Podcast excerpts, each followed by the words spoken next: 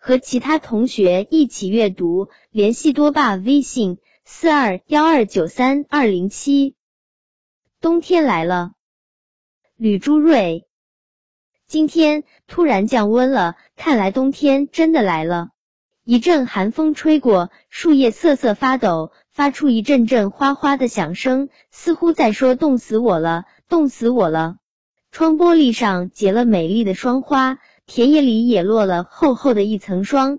远处望去，就像铺了一张薄薄的白毯，花草树木也都穿上了银色的纱衣。路上的行人已经穿上了厚厚的羽绒衣，有的还围上了厚厚的围巾。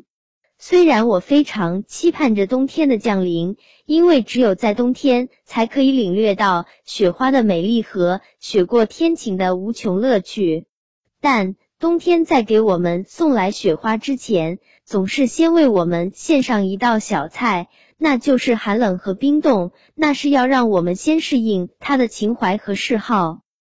早上，我背上书包，便匆匆奔向爸爸的车。我抬手向门把手拉去，只听见咔嚓咔嚓几声，门纹丝不动。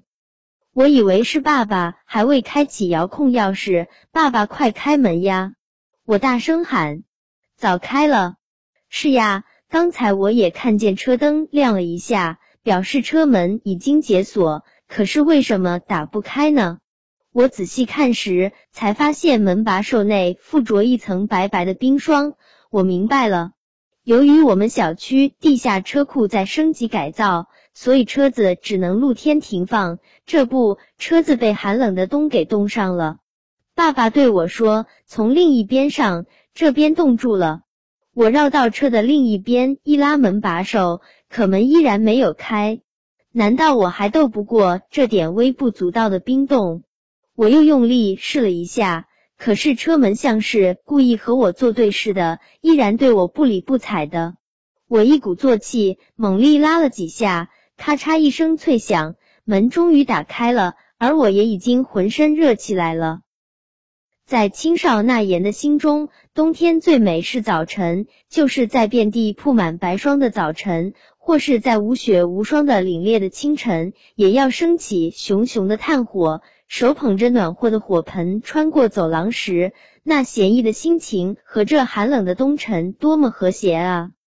可是我们的冬晨怎么可以手捧火盆享受那份闲逸的心情呢？冬晨对于我们来说，应该是一份坚持，坚持早起，坚持锻炼，坚持早早的来到学校。即使寒风呼啸而过，刺得我的脸生疼，甚至有顽皮的寒风钻进了我的衣服，让我感到毛骨悚然，我也不怕，不退缩。冬天来了，原来他给我送来了别样的礼物。我爱冬天，尤其是冬天的早晨。